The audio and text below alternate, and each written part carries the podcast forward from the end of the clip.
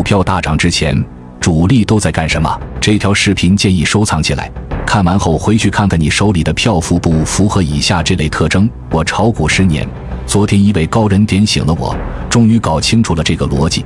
他说，每一只走出来的大妖都是远离筹码密集区的，就是套牢盘。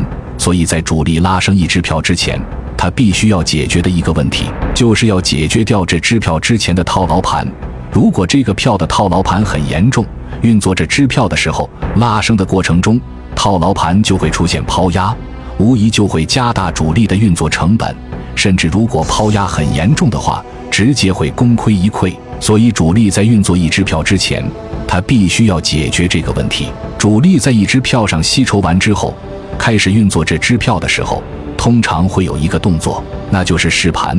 通过试盘来解决套牢盘。首先，主力试盘一定要在他对这支票已经达到了控盘的程度才会去试，就是说他的筹码集中度可能达到百分之十到百分之三十之间。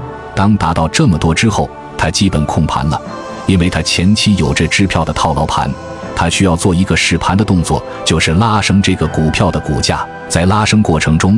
他需要找出这支票两个特点：第一是市场的跟风盘的力度到底有多强，如果跟风力度比较强，那么后期就比较好拉升；第二是找抛压盘，也就我们俗称的套牢盘，在拉升过程中要和套牢盘刀兵相接，来试出套牢盘的压力到底有多大。我们都知道，在套牢盘快解套的时候，最容易卖出手中筹码的，所以在这个试盘的过程中。主力只是起到了一个引导作用，而真正解决套牢盘的却是新进来的韭菜。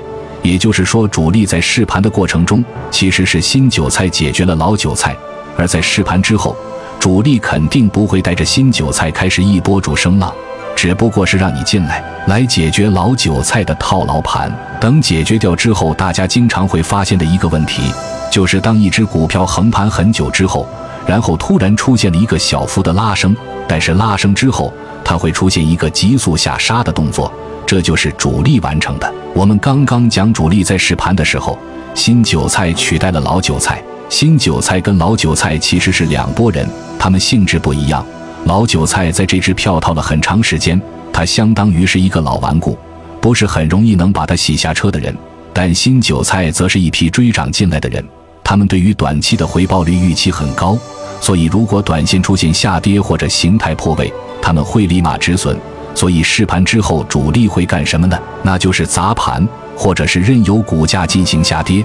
这个过程中，新进入的韭菜就会大批量的止损，止损掉的筹码则又到了主力手上。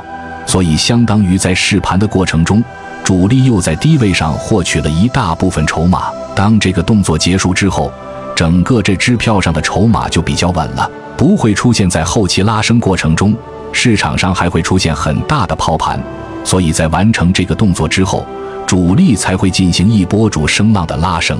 点赞收藏，回去看看你的票有没有这个特征。